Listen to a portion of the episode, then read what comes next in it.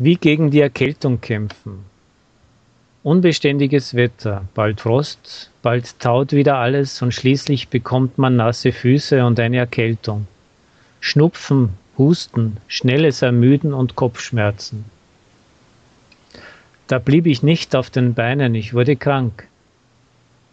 Ich habe die Unterrichtsstunden abgesagt, ich sitze zu Hause. Mir ist nicht langweilig, nein, mir ist nie langweilig. Ich kann mich mehr mit Sprachen beschäftigen, kann mehr lesen und Musik hören. Doch trotzdem ist es unangenehm. Und ich möchte möglichst schnell wieder gesund werden. Wie gegen die Erkältung kämpfen? Das ist die Frage. In Russland kämpfen viele gegen sie mit althergebrachten Mitteln.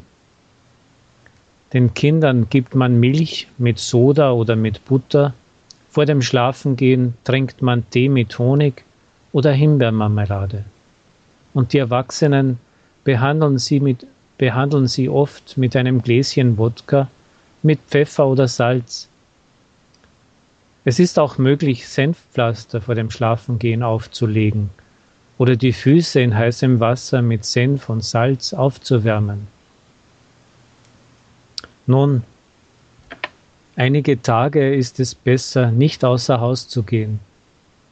Und wenn du nach draußen gehst, dann sollst du dich warm anziehen und besonders aufpassen, dass die Beine nicht nass werden.